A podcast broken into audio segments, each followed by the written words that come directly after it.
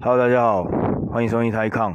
我是比利。现在时间是呃九月六号晚上九点二十分，然后今天美股是收盘的，因为呃今天是他们的 Labor Day，对，那所以就美股就没有开盘这样子。然后哦对，下一录制前先跟各位说一下，这个我是用新的手机录的。然后，哎，fuck，反正过去这我休息的这一个月、半个月、一个月时间里面，发生超多靠背的事情。那其实很靠背的事情就是我掉了手机。那反正，long story short，反正我目前是用新的手机录，然后，然后我不确定这个音质是怎么样。那其实过去的两三个礼拜，还有些听众，反正也大部分是我的朋友，有跟我建议说，感觉我应该可以换一个。比较好一点的麦克风了。那其实算一算，我自己仔细看一下，干我的也不小心也录了快一一年了。但我觉得频道人数 好像没有到特别成长，当然跟我目前也没有很推广也有关系。所以如果各位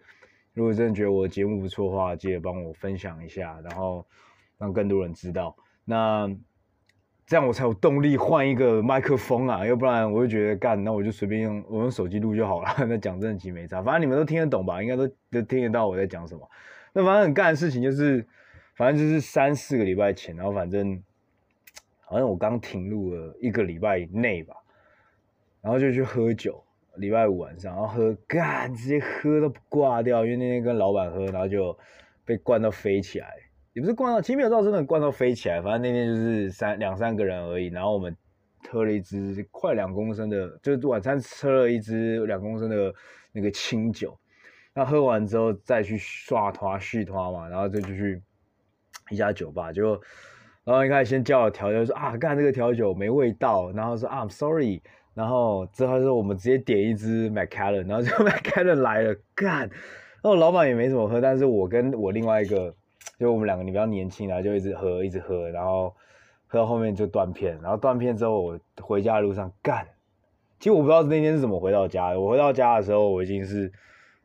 当然我家人或者我朋友有讲说，其实我能回到家已经算是一个该感谢或是一个奇迹了，因为我手机跟钱包是整个整个就不见了，然后我是在。商炮，我在回来的计程车上面发现，我一摸口袋，我准备要付钱嘛，发现说干，我钱包跟手机都不见了。然后，对，然后我就说，哎、我还那个那台计程车还没到我家，我就发现没有没有钱了。然后我好像就先跟他讲说，哎、我没钱了怎么办？我等下回去，我可能要叫叫我叫我弟下来帮我付这样之类的。就他好像把我赶下车，然后商炮呢，我自己走回来家这样子。然后一家回到家，我就马上把我弟叫起来，说干东西都不见，然后就是很爆，就是超级超级爆。隔天早上去停卡的时候，隔天早上打电话停卡的时候，发现干还被盗刷，反正整个就是很爆啊。反正就是整个整个整个整个农历七月都超早。然后哦，那一天刚好是那个 Black Friday，就是黑色星期五，就是不是那个购物的黑色星期五，是就是美国也有个美国的 Black Friday，诶，是是是 Black Friday 吗？对，就是，呃，就是他们有两种 Black Friday，一个是，一个是七月中，呃，七月的第二日，反正好像刚好，如果是七月十五号，还是七哦，刚好是七月十三号，如果是刚好七月十三号，如果是呃。那个什么是星期五的话，就是 Black Friday，就是 Black Friday in July，好像不知道我我不知道是不是真的，但是反正是那个礼拜，礼拜一还礼拜二的时候，秘书还特别讲说，哦，看这礼拜五是 Black Friday，然后刚好遇到那个农历七月吧，诶，农历七月好像今天刚好结束哦，今天三十号，今天今天今天要关关门，那反正。那一天就是干，我就很真的是很像，就是那种整个坏事都瞬间发生在我身上，然后掉手机、掉钱包、啥小都掉，然后，然后反正我也不知道怎么回来的，反正就是一个很爆、很爆、很爆的事情。然后，对，所以，所以，所以，所以，所以就是跟各位介绍一下，我用新手机录录录录录录录个重新开始录啊，那。跟各位分享，那真的是喝酒真的要小心，真的要理性饮酒。那不要不要不要不要一个人呐、啊，我觉得就是有时候回家的时候，可能都还是都还是一起一一一起回家还比较好。而且如果比如说你们三四个人出去的话，有时候看到有一个人已经挂了，就要确保说他上车，最好是至少你没办法陪他家，但至少确保他上车。因为我觉得我那天就是倒在路边，或者是就是在路上是乱走，然后手机钱包拿在手上，可能就这样被人家拿走。一个惨痛的教训跟各位分享一下，然后。另外就是，如果你能，你能，你能叫 Uber 就尽量叫 Uber。喝完酒之后，我这边不是要再去打击那些计程车，那反正我意思是说，因为你，你如果叫 Uber 的话，讲真的，你隔天起来之后都有个记录，那你掉什么东西，其实有真的叫 Uber 的话，我觉得至少都还会有一点 track record 来算。因为你真的喝醉酒的时候，你不可能去记计程车的车牌。敢，隔天去报警的时候，他还问我说：“你还借车牌？”我就想说：“靠杯，我是断片的那样了。”我如果记得车牌的话，那我怎么可能还还还在边跟你跟跟你跟你跟你闹，对不对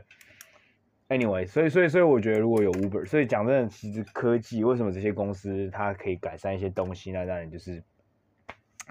如果你真的是叫 Uber 啊，那美国比如说还有那个 Lyft L Y F T 啊，那比如说中国就滴滴啊，反正就是这些 App。那我相信台湾，因为现在台湾大车队啊等等，好像你也可以用 APP 叫车，所以。你有用这个 APP 叫车的话，你多多少少你都会有一点点的记录。那同时在这个，因为它这些东西都是会被 tracking，都是会被去跟踪，data 都会被跟踪的，所以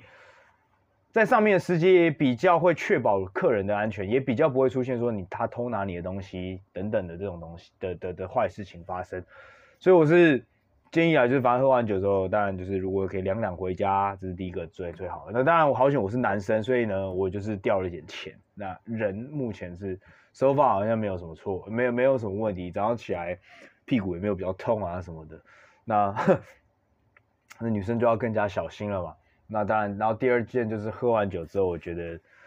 可以用那种用抠车的 app 来去做回家的话，我觉得比较好。当然更加不用说，就是当然是绝对不可能酒驾，绝对不要做这种事情。呃，代驾的话，你当然就要代驾。像大陆现在就很多代驾。那韩国现在代驾也蛮也蛮蓬勃的，我不知道台湾现在有没有。其实像香港代驾还很少，对吧？那我虽然已经快两年没回台湾，但不过上次我回台湾的话，基本上也还是没什么代驾的一个一个服务，所以我觉得这说明是一个新的一个 business model，大家可以去钻研的。但是我猜代驾因人而异啊，就是看一个市场，看看当地。有些人觉得说，呃，这个开车让另外一个人，让代驾的司机。来帮你开这个车带你回去，那可能比如说有安全的疑虑啊。那第二就是，如果他撞到了，他这个理赔肇事的责任到时候是谁来？谁是是划分的部分，可能也会有点问题。对，所以我觉得这个部分可能都还需要呃法规上的一些跟着一些改改，跟着一些一一要与时俱进，才不才有可能呃这个新的 business model 才有才有才才更有机会可以生存。好吧，反正大概就是这样子啊。那呃，对，那大家就是 分享完我愚蠢的事情之后，那我们就切入一些重点了。那其实我们先回到市场来说的话，那其实就是其实在过去这个月干，呃，台湾的再度，台湾市场再度就是整个又回来了。那美国的市场呢，就是不断创创新高。那同时也可以看到八月底的最后两个礼拜，台呃中国的股市也有一点稍微的反弹，只是这个反弹究竟到底是一个。短期的一个现象呢，还是一个长期的？就就是已经是真的是一个到底了，我们不知道，真的是到底到底了没？就是究竟到底了没？但是到底到底了没？真的是我也不知道。那呃很难讲，但是稍微可能有点缓和，应该是可以看出来。因为包括像中国的，我自己一直以来，我我记得我在我录制的最后几集，我每次都是跟人家开玩笑讲说，我觉得可能就是干。习近平可能就是玩一个，就是等到美国或者全世界崩盘之后呢，他就突然就打开大腿跟大家说：“哦，不能不能讲这种话，反正就是打开市场这样子，然后或者开始一直不断放送好消息，跟大家讲说：哦，我们现在的这个这个 curve 啊 regulation 已经结束了，然后我们要一个，我们要让市场就是迎来一个更加健康，然后我们已经反正就是让我们现在一个很健全市场了，然后大家可以欢迎再再度进来，然后开始释放好消息，然后就会发现干。当如果美国美国在开始崩的时候，或世界跟各国各国在崩的时候，看中国有可能就在这个时候，它会一枝独秀，然后把这些 capital 全部都吸进来。再加上呢，明年的上半年其实有很多一些中国的一些因素都有可能会刺激市场往上跑。第一个就是东京的那个不是东京，北京的那个冬冬奥。那第二个就是呃，明年的那个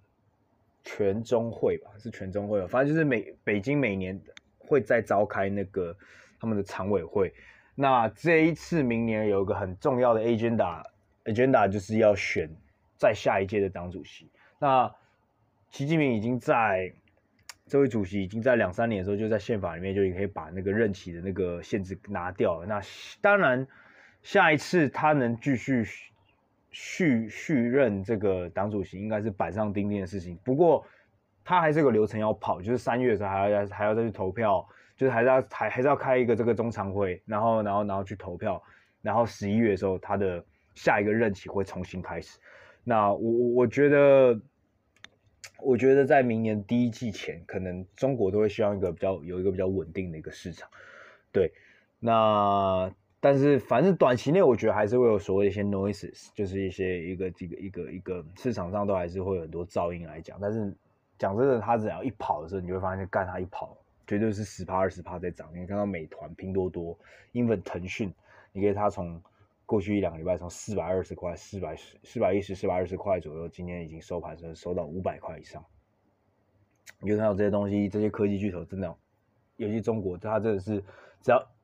一你你不要说它只要一有利好消息，你只要说它一拿掉利空消息，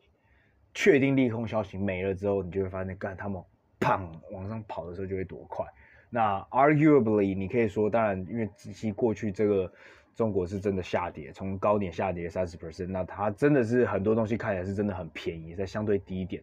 但是讲真的，很多时候你在中国有时候 fundamental 不一定是这么用的，很多人它只是一个政策上的一个转弯，或者是一个真的可能就是一句话，你就可以让整个市场不一样。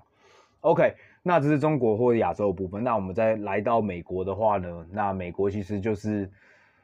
有一件蛮大的事情，就是 FED 的那个鲍鲍尔先生，他已经试出了，就是说可能年底会开始，他还没有说，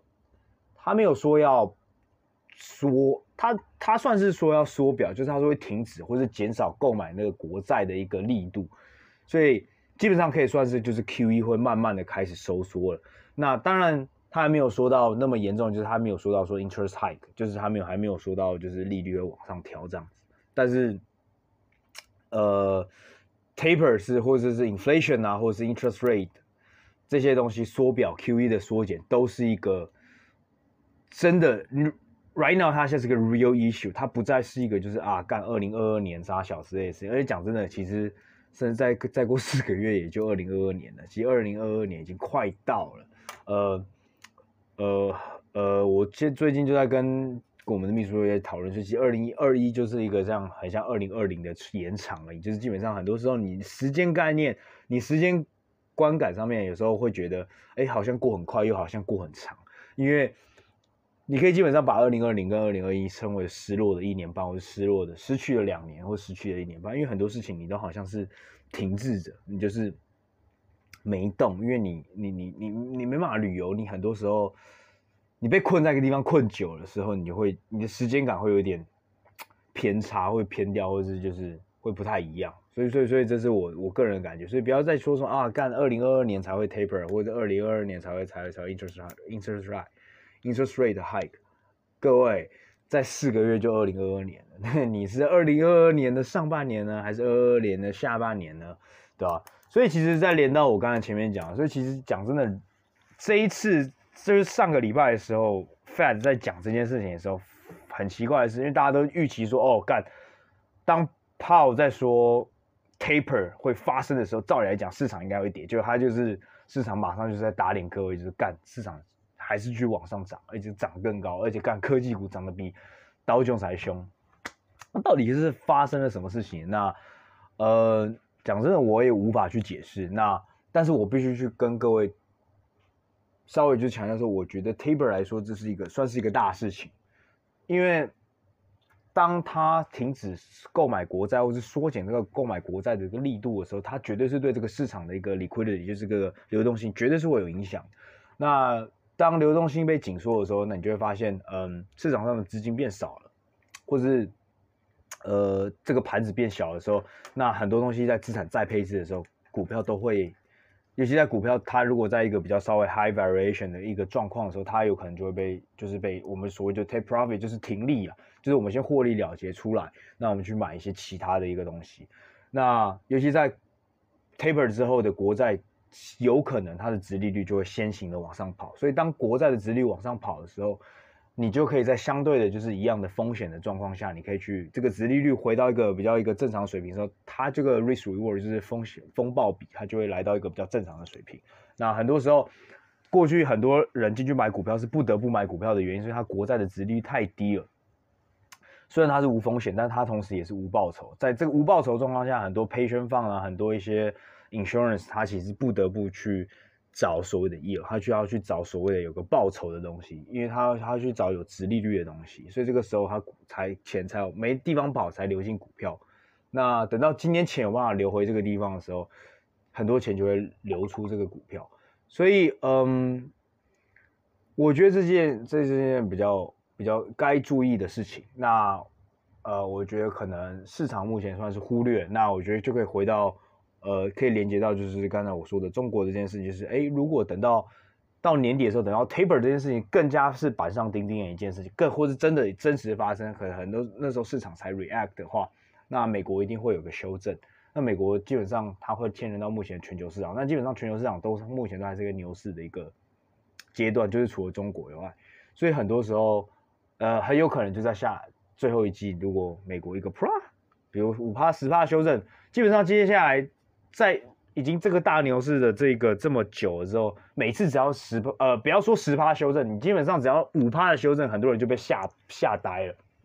你们还记得是几个月前，美国就发生过一次，然后美台湾也发生过一次。每次一发生五趴干，然后就是说干完了，钱要离开股票了，大家赶快获利了结出场，然后卖压出笼，什么各种利空消息出来，就你看。就几个礼拜而已，台股你看我才停利，就是我就停了这三四个礼拜。你看台股又基本上又快回到又快摸前高了，那美国就别讲了，那对吧、啊？所以基本上只要有个五趴几趴的修正，大家都吓得砰就跑出来了。我跟你讲，只要有一个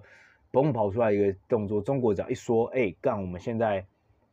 everything is settled，然后我们迎向一个光明未来，砰，你就会发现那个资金绝对是像是流水一样，绝对像是那个暴雨一样的灌进去中国里面。是有可能发生的，那反正就是，这是这是我过去几个礼拜我看到，反正就一点 s a s。那讲真的，呃呃，基本上来说的话，那市场大概就是这样子。然后我觉得也没什么好再特别提更多的了。那呃，如果生活上来讲的话，我必须说，就是 COVID 来讲，还是非常的在影响我们的生活。那你可以看到，基本上港口很多地方的港口或者 supply chain，就是所谓的这个供应链上面，还是都很不完整。那每个国家每个地方，你就看到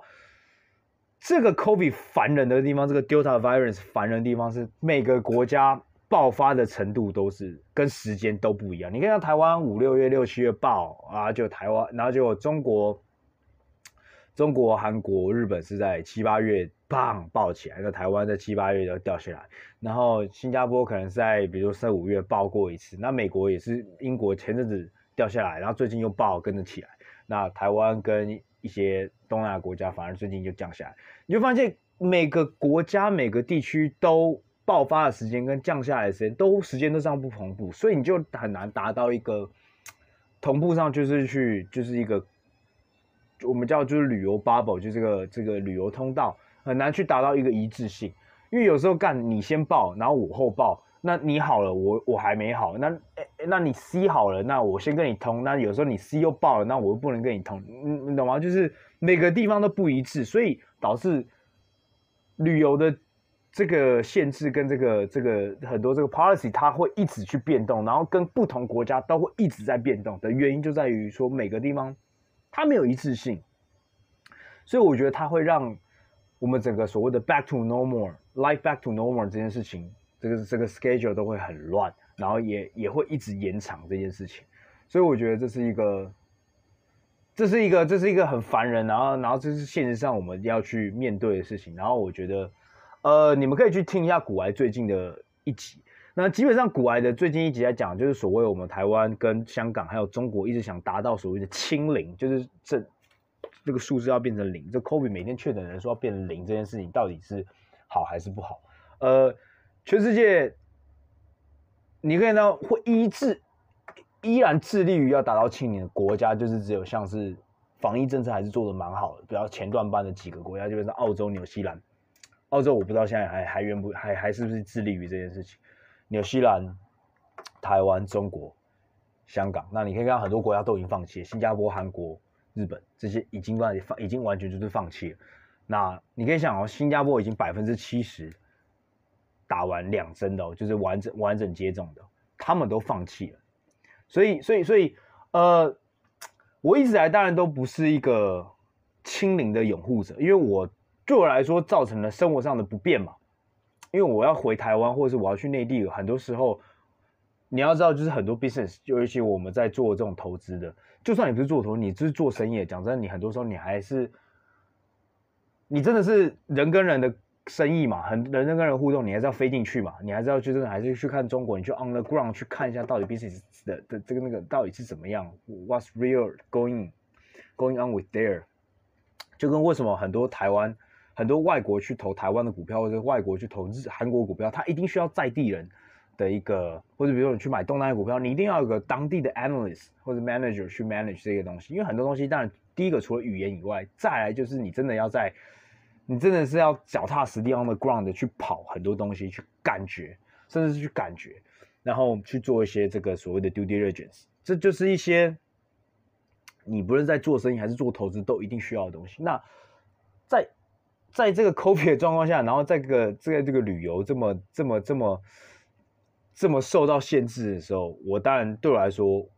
我是我是觉得很不舒服的。那也很多也对我来说造成很大的不便。那当然很多人就会讲说，嗯，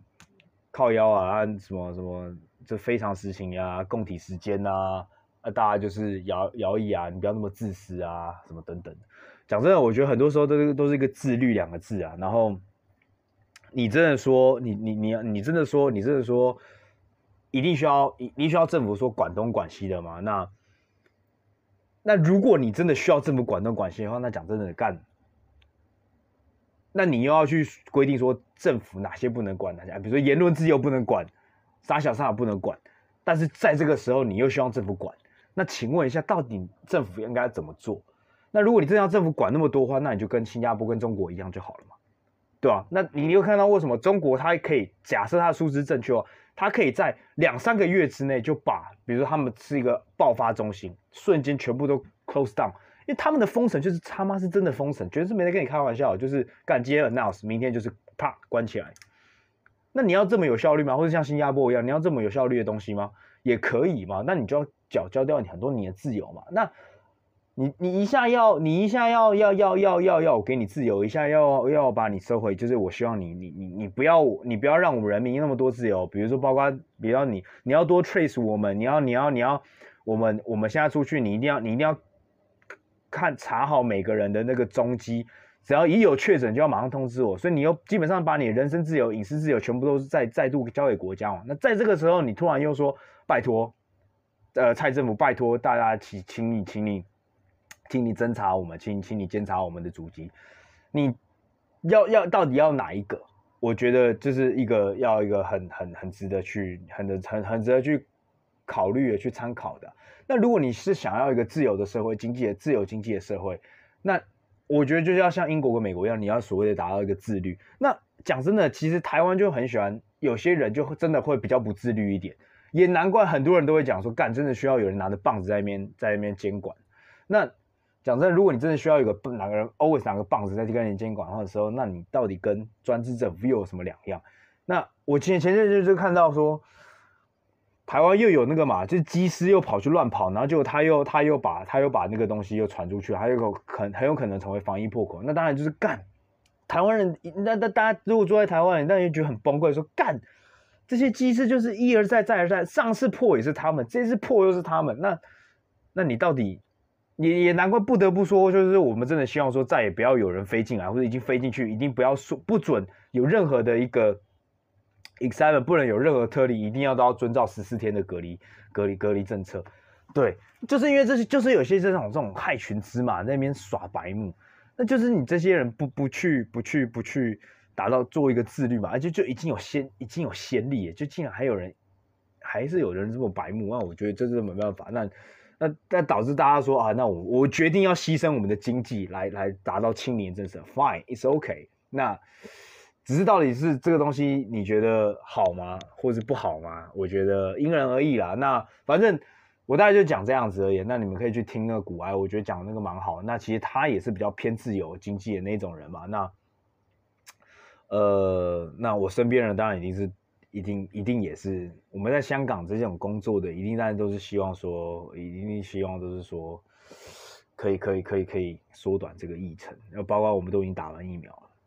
不过，反正这是国家的决定啊。那我相信，其实台湾跟香港一直无法通关的原因，很大一部分是因为政治的原因，根本不是因为防疫的关系，绝对是因为政治的关系。那呃，因为其实台湾跟香港这个航线，其实应该是全世界呃，在在在没有疫情之前，它绝对是全世界前三，说不定是前第一名都有可能，前三 busy 的一条航线。因为这条台湾香港飞真的是太频繁了，呃，而且以前很多还是靠小三通的时候，就是。还没有直直飞的时候，都是都是转机香港。那其实现在很多台湾飞内地，还是还是偶尔还是会去就是转机香港。那同时台湾去很多国家也都是在会在香港转机。然后再来就是香港跟台湾本身就有很多通商的一个，很像互有来往，所以其实它是一个非常非常 busy 的一条线。我无法想象说，干台湾跟香港已经做到防疫这么的好了。竟然可以过了两年都还没有讨论过 bubble，我们香港已经跟新加坡讨论过那么多次 bubble，那台湾也分别跟韩国、日本其他国家讨论过这个 travel bubble，那香港也跟韩国跟日本讨论过 travel bubble，那很靠腰，你不觉得很好笑吗？那我们两个台湾跟香港明明就是防疫做最好的，然后我们都分别跟其他的防疫没有到像我们那么厉害的都讨论过 bubble，结果我们从来没有跟互相讨论过 bubble，那为什么？这很简单嘛，就一定一定是因为政治的关系，没有没有没有没有第二个人嘛。那我跟你讲，如果今天讲难听点，如果今天是国民党专政，呃，如果今天这样，今天今天是国民党执政的话，我相信已经好了，就已经有在 travel。那当然你们就会就是就是会有人讲说，干他可能牺牲的可能是一些政治上的，对，没有错，对。所以我觉得就是看嘛，就是看就是大家是你是要你要你你要的东西是什么，那我觉得都合理。都有自己的，都有都都都有一个。那我觉得，在回过来讲啊，那当然这也是台湾民主好处。我们用我们的选票选出一个政府，那政府做的决策，在这四年我们就是 follow。所以我觉得也没什么好讲的。所以我觉得，呀，我只是觉得说，我讨论出一个另外一个想法给大家去，给给大家去讲。那再来就是另外一个就是疫苗的话，我觉得疫苗也没什么好讲。那大家很多时候都会去怀疑国产疫苗。那呃，我。没有研究国产疫苗太多，所以我也不好去做决策，呃，也也不好去给建议。但是我希望各位在去打高端的时候，不要是太多时候是因为政治的关系，因为你应该讲真，你还是最后真的还是看一下那个东西到底有没有用啊。我觉得这是最实际。那打在你身上是，对啊？因为讲真，你现在有 AZ，你有 Moderna，接下来也可以再等。那然后 BioNTech 也即将要进来，所以我觉得，呃。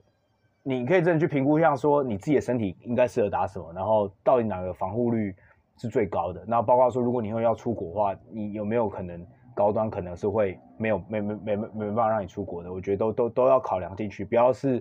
不要因为政治的关系，或是因为想要吵架的关系去去打这个东西。我觉得呃要想清楚。我觉得最终最终疫苗绝对不要这种打自己打在自己人里面的，你就不要再去想那么多，就是真的就是看。的就是它的健康不健康，保护率高不高，副作用高不高就好了。对，我觉得没什么好吵的，对我来说完全没有。我只是因为我不知道，因为我没有去研究过。那台湾那在香港，我就是研究一些我我我们这边可以得到的一些东西。那对，那反正呃，at the end of the day，像我自己手上也有一些疫苗股票嘛，就是一些 biotech。那所以其实说不定高端疫苗它也是一个很好的一个呃呃一个投资标的，也说不定。所以所以所以我觉得。讲真的，就是大家自己研究，那我只是没有研究而已。那所以其实不，台湾不是唯一一个国家自己盖疫苗的啊。中国当然，但如果我我再拿另外跟我们相当比较相近的经济体，就是呃韩国。韩国有两家公司最近也在自干疫苗，一家叫做 SK Biosciences，你可以看到 SK Biosciences 它的它的股价也是飞天的。那他们的东西，它原本就是 AZ 的那个生产商，然后就是 AZ A AZ AZ 授权给他们在在韩国呃当地制造这个他们的疫苗，所以 SK Biosciences 它的呃代号是三零二四四零三零二四四零，它有个 holding company 是。SK Chemical，反正就是我之前跟各位介绍过，很 typical 那种韩国，就是透过控股公司去持有 SK Chem 呃 SK Bioscience，你就可以看到，基本上我跟你讲，SK Biosciences 它的股价在今年哦，今年是涨了八十趴吧，那一年内大概就是它，因为它去年才上市，它反正在过去一年，它 IPO 当天好像就跳了三倍，然后之后再开始 trading，它又继续再涨了八十趴，那你就看到它的 holding company 就是 SK Chemical。完全呃，不是说完全没有动了，但是就是完全就是就是就是真的跟它相比来说，真的涨得超级超级少。那呃，我没记错的话，SK Chemical 持有 SK Biosciences，呃，非常巨大的一个，我现在马上查，不好意思，因为因为这篇这篇是我这这支公司我有研究过的，呃，SK Biosciences，Let me check。对，SK Chemicals 后持有六十八 percent SK Bio Sciences，然后你就看到哦，SK Bio Sciences 已经涨了快一百趴，结果结果它的母公司完全没在，完全没在移动，甚至他在那天就是把他的子公司，就是这家疫苗公司丢出来上市的时候，他的股票甚至还往下跌了。我干，他今年也跌了两把。对，你们可以自己去看一下，非常有趣的。呃呃，SK Chemicals 的呃代号是。二八五一三零，二八五一三零，那你们可以研究一下，因为韩国股票应该是更难买到，但我觉得这个东西就很有趣，就是我之前跟各位讲过，就是所谓的控股公司 always 是都是都是 trade 在一个 discount，你们就看到说干，SK Chemicals 持有六十八 percent 的 SK 呃 SK Biosciences，结果一家公司涨了八十八，一家公司却跌了三十八。你看 SK Chemicals，它母公司今年年你跌了三十八，所以很多那个 hedge fund 啊，那个他们去玩这个就是价差的，或者这个所谓的这个 arbitrage 或者这个 value 的话，relative value 的，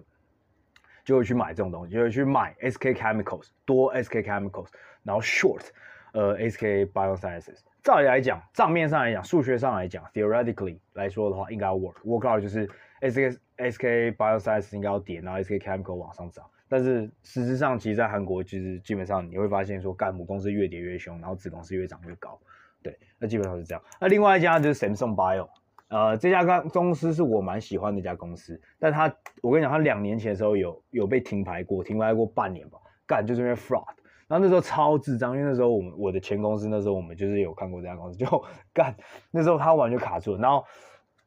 这边就可以 touch 到我，呃，我刚才讲到一个 point 就是。你在投这种韩国啊，或者像台湾这种市场的时候，真的需要有一些当地的人。但是 Samsung Bio 他被停牌的时候，他他就只说有 fraud，但是我根本不知道他 fraud 杀小。然后点进所有新闻，全部都是韩文，然后那些 legal 那些那些那些法院那些那些那些案件的上诉杀小的，全部都是韩语，等于说全部都是韩文，所以我根本不知道，我 I have no idea what's going on with there。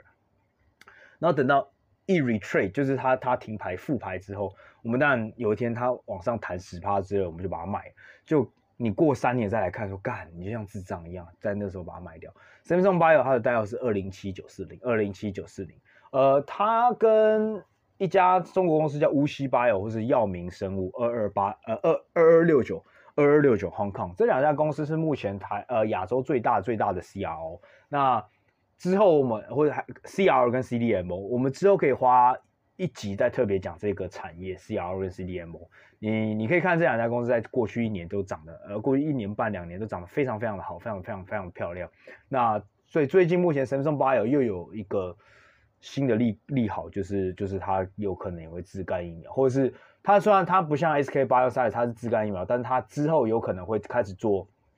Moderna 的那个。他开始，他现在只是马达纳的那个装瓶的，就是他韩国的马达纳的那个所有的瓶装，全部全部的那个玻璃罐全部都是他做的。但是之后呢，他有可能甚至会做的就是马达纳的在地生产他的那个疫苗的其中一个药物，我们叫做 substances The medicine substances，就是其中就是他做这个疫苗的其中一个很重要的一个化学物质，或者是一个我不知道，反正就是一个反正就是一个疫苗的一个的分子或者一个一个一个元素之后，Samsung Bio 有机会拿到他们的一个 license，所以就所以其实国外像我们这样的国家都有在都都都都一样啊，都是有在想办法自干疫苗，就是你稍微经济你虽然国家不大，但是你可能经济强一点，然后研发能力强一点的，都会想要自己做，所以我觉得没有高端没有什么说真的是一定烂，对吧？所以我觉得。但是就是自己研究一下自己到底应该打什么就好了，然后有可能有可能，它有可能还是一个很好的投资，对，所以今天大概就是这样子啊。那我觉得也是久违的，久违的跟大家在在聊天，所以我觉得也没有讲什么太深度的东西，就是讲是过去这半半个月一个月，我觉得一些市场上的一些观点啊，那等等的。原本今天要请要讲另外一个，就是要讲保险跟这个避险的事情，呃，不过今天就是。反正就闲话家常吧，那就当做是复出后的第一集，好吧？今天大家先这样，今天可以早点休息，晚安，拜拜。